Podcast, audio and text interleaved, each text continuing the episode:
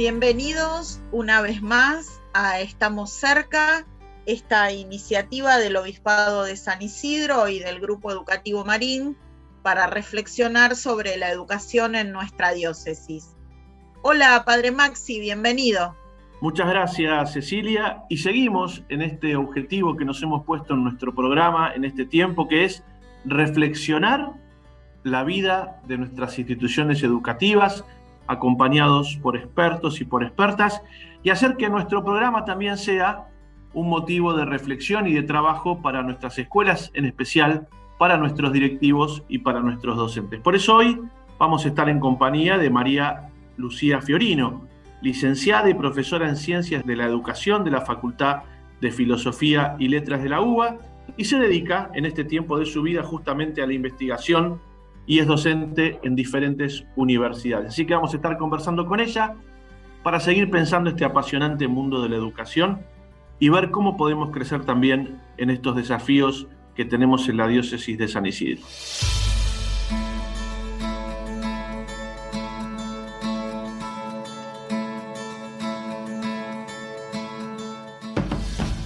Vamos a tomarnos hoy este rato para conversar con María Lucía Fiorino, que es maestranda de la Universidad de Buenos Aires, licenciada y profesora en Ciencias de la Educación.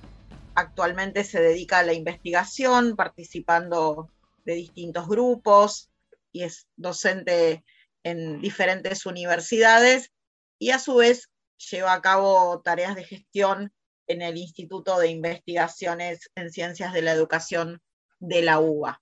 Hola María Lucía, ¿cómo estás? Gracias por estar con nosotros. Hola Cecilia, ¿cómo estás? Bueno, primero, antes que nada, gracias por la invitación. Para mí es eh, un placer poder conversar sobre temas que convocan a lo educativo. Así que muchas gracias por la invitación. Lucía, la, carrera de Ciencias de la Educación, eh, que no es tan antigua en nuestro país. Sin embargo, ha ido sufriendo a lo largo de las décadas diversas transformaciones. ¿Qué rumbo tomó en estos últimos años o qué rumbos tomó esta carrera? Bueno, mira, em, quizás eh, puedo responderte esta pregunta de como desde un lado más autobiográfico, ¿no? Capaz que es como mi línea de investigación y, y ese es el lugar que me queda cómodo para responder. Cuando yo decidí estudiar la carrera de Ciencias de la Educación, yo era maestra de grado, había hecho el profesorado de nivel primario, en ese momento la titulación era así, eh, y en su mayoría, cuando ingresábamos a la carrera, la mayoría veíamos que los primeros teóricos y los primeros momentos de la carrera estábamos todos con el guardapolvo, porque salíamos de la escuela y nos íbamos a cursar esto era como medio un patrón de, maestras que se pensaban en interrogantes o les sucedían cosas dentro de las aulas y salían a buscar respuestas eh, a otros espacios de formación, en este caso era la universidad. En mi caso particular era la Facultad de Filosofía y Letras, pero porque, bueno, eh, quizás por la locación o el desconocimiento de otras universidades que den esa carrera. Eh, pero si me preguntas actualmente, yo trabajo en en la carrera de Ciencias de Educación de la Universidad de San Isidro, en la Plácido Marín, y también tengo participación en algunas instancias de la misma carrera en Filosofía y Letras, y sí lo que observo es que son eh, jóvenes que mm, eligen la carrera que no necesariamente son docentes, que la eligen por algo de, una motivación de pensar en, capaz te diría, en lo educativo, ¿no? Como entre comillas, es decir, lo educativo. Pensar a nivel educación como algo que va más allá de solamente el ejercicio de la docencia dentro de un grado o dentro de un aula de cualquier nivel educativo.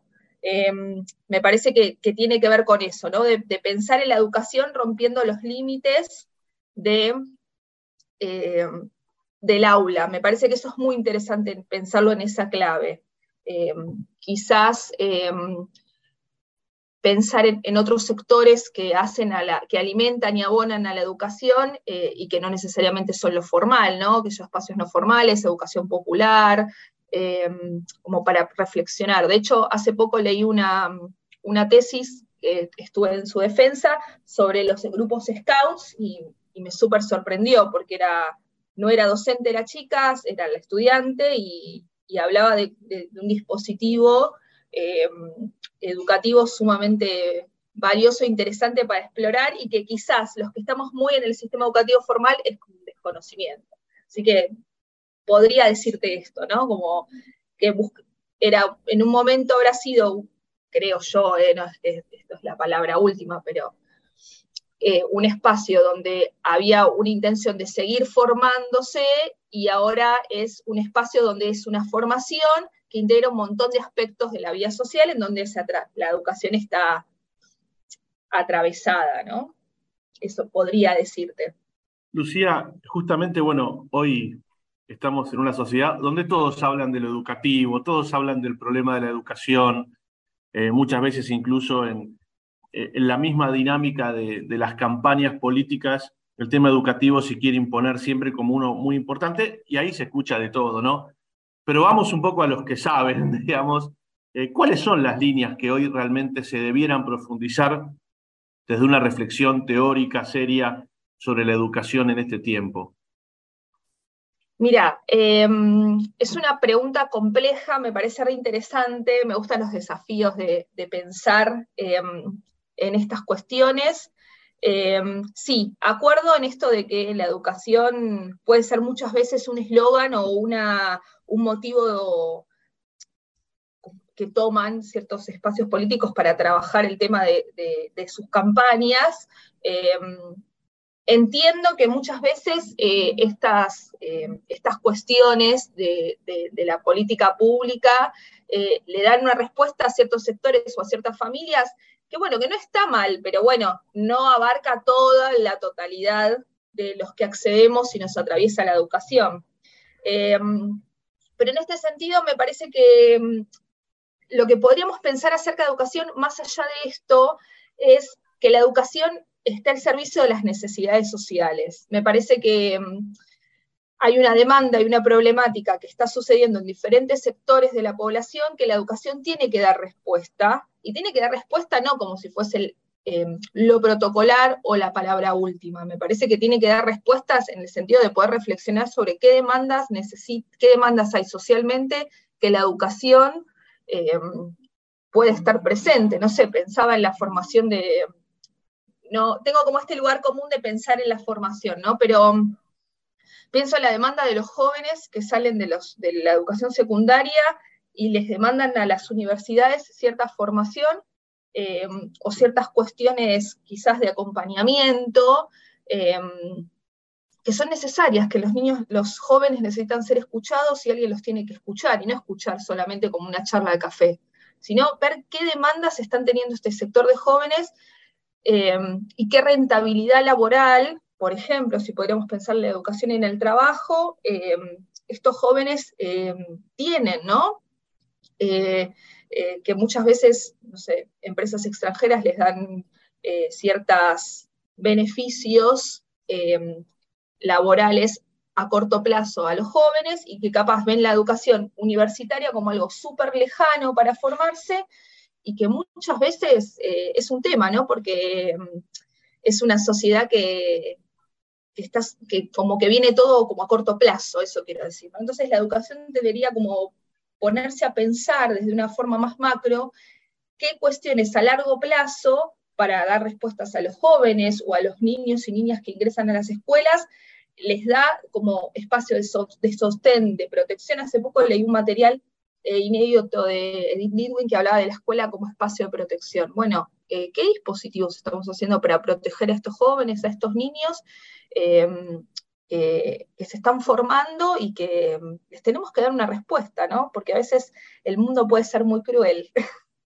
y la escuela puede ser, puede ser lo único o lo mejor que tienen esos niños y jóvenes. Ojalá que la universidad también, ¿no?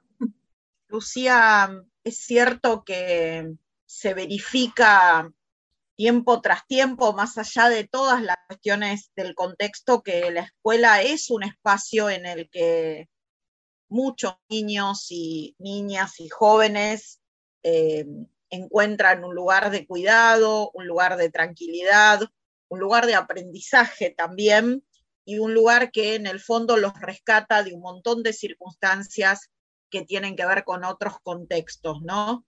Esa es un poco, entre otras, la función de la escuela, ¿no?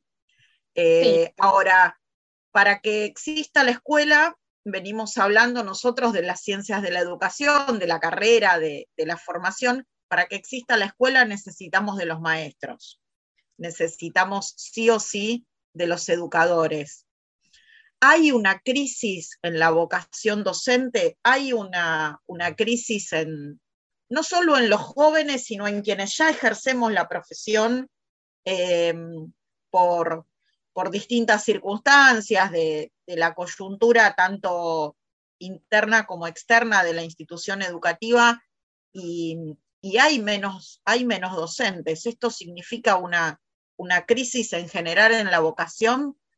Eh, mira, primero tomo, lo, eh, Cecilia, lo que me dijiste al principio, yo soy una fiel militante de que la escuela eh, abre un abanico de un montón de elementos eh, de formación para los niños y niñas. La escuela da un montón de cosas eh, que muchas veces los que, mm, los que están por fuera de la escuela o los que no trabajan en educación no lo pueden dimensionar. Y no porque no tengan la capacidad, sino porque no lo saben y está bien que así suceda. Y porque a veces estamos tan interiorizados en el dispositivo escolar, lo tenemos tan metido que no podemos ver todo lo que verdaderamente sucede dentro de una escuela. Sí, coincido totalmente con lo que vos decís.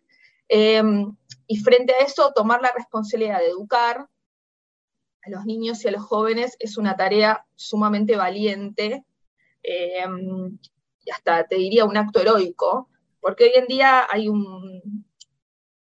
O sea, ponerlo en términos de crisis es, eh, como muy dramático.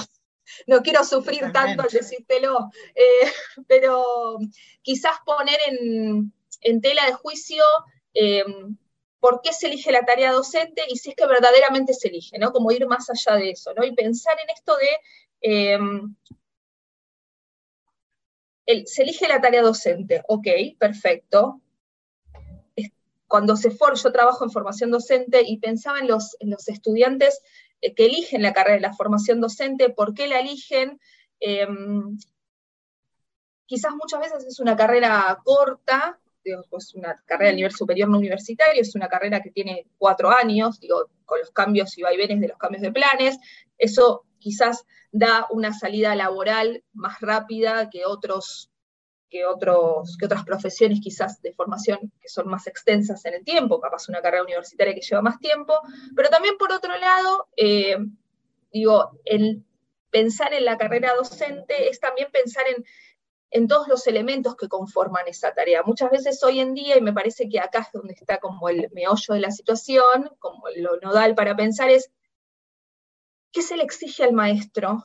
Em, ¿y, qué, qué, cuestiones están sucediendo adentro, de las escuelas que los maestros, y lo voy a decir como de una manera más vulgar quizás, los maestros no dan más. O sea, los maestros necesitan em, ser sostenidos también, porque así como los maestros sostienen a sus alumnos y a sus familias y generan un gran equipo de trabajo, se necesitan eh, ciertas decisiones, eh, más bien de jerárquicas, que sostengan el trabajo docente. Eh, que lo hagan sentirse cómodo y gratificante en todos los aspectos. La gratificación está en el aula y de eso no hay dudas. Digo, todo lo que sucede dentro de un aula con niños es sumamente gratificante y es hermoso, hasta es mágico y surrealista pero desde el punto de vista laboral y desde las exigencias que tiene un maestro que van por fuera de su tarea docente, me parece que ahí es donde radica como el meollo de la situación de decir, bueno, em, hay un tema acá que, ¿por qué los jóvenes no, no, no buscan la tarea docente, la carrera docente, no la eligen como primera medida quizás, porque también sucede que muchas veces llegan a la carrera docente, ir buscando hasta que encuentran esta verdadera vocación, pero muchas veces lo que las han tenido en su momento, hoy en día se la ven cuestionadas por esta cuestión, ¿no? De no sentirse cuidados, de no sentirse sostenidos. Hay una realidad que los atraviesa todo el día en las aulas, exigencias, cuestiones burocráticas, políticas públicas que van cambiando y en eso el maestro queda en el medio de, bueno, ver para qué lado voy. Es muy compleja la situación docente. Eh, yo la he vivido y he salido del aula no por no querer eh, estar, sino porque, bueno, a veces uno cumple un ciclo y decide hacer otras cosas, pero también lo he visto con mi madre, que se jubiló muy cansada también, ¿no? De, su cargo jerárquico docente y eso es muy complejo. Lucía, eh, nosotros en nuestra diócesis tenemos una abundante cantidad de colegios de todos los niveles y también en algunos casos, eh, como bien conoces, la experiencia universitaria. Te llevo un poquito a ese espacio de las universidades en este tiempo. Eh, ¿Por dónde replanteamos también esto que vos decías del docente, esto que vos decías de las nuevas pautas culturales también para la vida de la universidad? Eh, porque los chicos salen de la escuela, van a la universidad, conocemos en nuestra diócesis la gran problemática de este, llamémoslo, salto. Y me imagino también que el docente hoy universitario está totalmente cuestionado, casi igual de lo que vos decías de los docentes de, por ejemplo, de un nivel secundario. Sí, eh, me encanta la pregunta que me haces porque es algo que vengo trabajando en otra universidad donde trabajo. Eh, yo creo que la universidad está en condiciones creo yo, ¿eh? ¿eh? capaz que también soy muy idealista, está en condiciones de dar un, salto de calidad o un salto cualitativo, digo, para no ponerlo en estos términos, de que la universidad, si bien es un espacio de formación de profesionales, un, espacio de, de formación de futuros trabajadores en cualquier ámbito que se formen, yo creo que la universidad está recibiendo jóvenes digo, como para ponerlo en términos estereotipados, después, bueno, hay diferentes edades que van a la universidad, ¿no? Pero digo, en términos generales, eh, está recibiendo estudiantes que también demandan cierta, cierto sostén, cierta escucha y cierta contención. Eh, a mí lo que me parece que las universidades hoy en día, eh, si bien digo, está como esta doble cara de pensar eh, bueno, pero la universidad no está para esto, bueno, pero la universidad no es obligatoria, entonces, bueno, uno tiene que hacerse su camino. Yo no es que no estoy a favor de esto, me parece que también es una cuestión hasta de madurez y empoderamiento de los jóvenes que entran a la universidad y arman su propio camino, pero también creo que la universidad, eh, al recibir a estos jóvenes, eh, debe crear espacios, crear, sostenerlos o buscar algún dispositivo donde se generen espacios de escucha a los estudiantes, en donde los estudiantes puedan em, sentirse acompañados, sostenidos y que su trayectoria eh, no se vea muchas veces atravesada por la frustración. Em, enseñarles a los jóvenes cómo, cómo, estudiar, cómo sostener una carrera universitaria, qué em, qué elementos la universidad puede darles más allá de solamente una formación, digo, mostrarles el campo de la investigación, el campo de la extensión universitaria, mostrarles que existen muchos caminos posibles y que no necesariamente, digo, como para ponerlos en términos como más básicos, no sé, en, odontología, el que estudia odontología es odontólogo en un consultorio, no, quizás existen un montón de abanicos de posibilidades para mostrarles a estos jóvenes que no necesariamente tienen que hacer eso.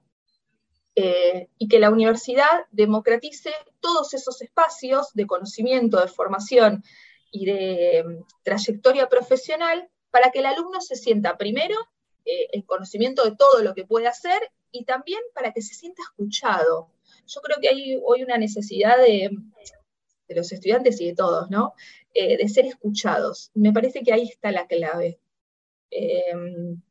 y me parece también que es un desafío, no solamente para la universidad como institución, sino también para los docentes que allí trabajan.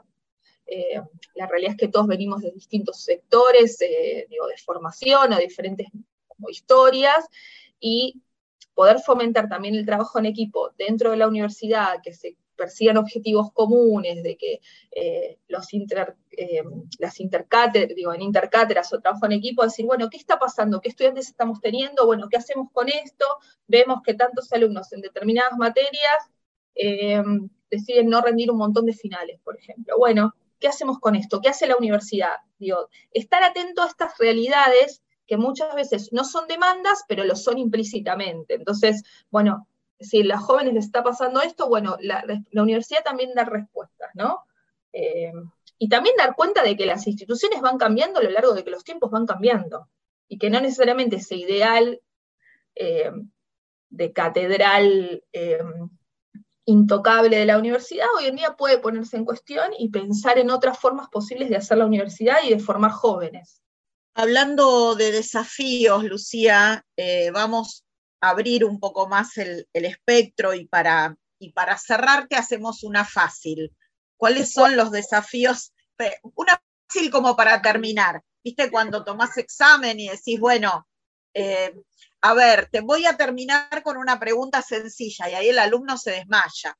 Eh, venimos hablando de desafíos, ¿no? Empezamos hablando de los desafíos de, la carrera de ciencias de la educación, los desafíos de la docencia, los desafíos de la universidad. ¿Cuáles son, según tu experiencia, los desafíos más inmediatos que tiene la educación argentina en términos generales? Algunos ya lo hemos mencionado a lo largo de esta charla, pero ¿cuáles son los que te parece que deberían ser prioritarios? Mira, em, desafíos un montón, desafíos en términos de, quizás en términos de esperanza, ¿no? Como esto de ver a futuro qué, podemos pensar. Me parece que uno de los grandes desafíos es poder em, quizás, eh, no sé si formarnos o invertir, o no sé en qué términos podemos ponerlos, en todo lo que tiene que ver con los avances tecnológicos y las nuevas tecnologías. Me parece que poner el foco en eso es una gran forma también de vuelvo a repetir este término que me gusta mucho, que es la democratización. Eh, el, acceso democrático, libre y para todos de, eh, de, un montón de aspectos que tienen que ver con las nuevas tecnologías, ¿no? Accesos a dispositivos, plataformas, eso por un lado. Y por otro lado, me parece que uno de los grandes desafíos es aprender a escuchar y a trabajar en equipo. Me parece que eso es uno de los grandes desafíos que tiene la educación, de empezar a, pensar en, en espacios donde haya personas que se junten a hablar de educación y que digan, bueno, ¿qué necesitamos? ¿Qué nos está demandando la sociedad? Bueno, creo que esto se, hace todo, no sé, intuyo yo o anhelo que esto se haga, pero me parece que es, primero, poner en términos de em, poder hacer algo con estas tecnologías que nos están, que nos están eh, atravesando todo el tiempo en la vida cotidiana, me parece que poner el foco en eso es esencial. Em, porque los estudiantes lo demandan, porque los jóvenes lo demandan, porque la sociedad lo demanda, porque esas son las claves que ahora se nos presentan. Y por otro lado, frente a eso, también trabajar en la escucha, eh, en la escucha y en, las demandas a, todo lo que, lo que tiene que ver con el trabajo en equipo. Me parece que ese es como el gran desafío que tenemos los seres humanos, poder aprender a trabajar en equipo. Y trabajar en equipo no para las propias necesidades, sino en equipo para generar buenos, eh, como buenos horizontes eh, en la formación, en, cuestiones que tienen que ver con eh, en reflexiones acerca de la educación. Reflexiones sobre la educación parece como algo extremadamente utópico, pero la realidad es que nosotros acá en este espacio estamos reflexionando acerca de educación. Reflexionar sobre educación es esto, pensar en qué términos podemos siempre estar mucho mejor porque siempre hay algo por lo que vale la pena luchar. Y me parece que, esto está bueno para pensar y que sean estos, estos espacios. Me parece que uno de los grandes desafíos es que se empiecen a dar estos espacios como foros de discusión eh, para que podamos volcar demandas o, cuestiones que no se conocen y que suceden a lo largo de todo el país, y que bueno, que por qué no saberlas y conocerlas, qué dispositivos están sucediendo en diferentes lugares del país. Esos son los grandes desafíos que tenemos. Eh, es más, digo, me ha pasado que durante la pandemia se han realizado un montón de dispositivos de acompañamientos de trayectorias a lo largo del interior del país y, yo me, me, de eso hasta hace poco y ya me pareció fantástico. Eh, y es más, me pareció fantástico para decir, bueno, capaz me hubiese gustado saberlo antes y hacerlo también. Eh, como extrapolarlo o, transportarlo a, mi realidad. Eh, así que me parece que esos son los grandes desafíos. Eh, hasta te diría como algo como militante, ¿no? Como, bueno, aprender a la escucha. No es fácil escuchar. Solo escuchar no es fácil. eso creo. Y también otros desafíos, digo, también abonando un poco a lo que te venía diciendo antes, me parece que el gran desafío ahora es poder acompañar trayectorias de formación en cualquiera de los niveles que así sean, o trayectorias de formación eh, en donde las personas, los jóvenes, los niños se sientan acompañados. Acompañar, escuchar, estos son los grandes desafíos. muy idealista lo mío, ¿no? Lucía, te agradecemos muchísimo porque justamente este es el objetivo de nuestro programa, reflexionar juntos el mundo educativo y estoy seguro que todo esto que hemos conversado a los más de 50, 50 colegios de nuestra diócesis de San Isidro eh, los va a ayudar, como decís vos, a seguir pensando grandes ideales. Así que te agradecemos mucho que hayas estado con nosotros y compartir tu, tu experiencia y sobre todo tu saber. Muchas gracias. No, por favor, gracias a ustedes y gracias por la invitación. Para mí es llevar mi palabra desde mi experiencia, para mí es un placer. La verdad que es un placer. Así que muchísimas gracias. A vos, muchas gracias.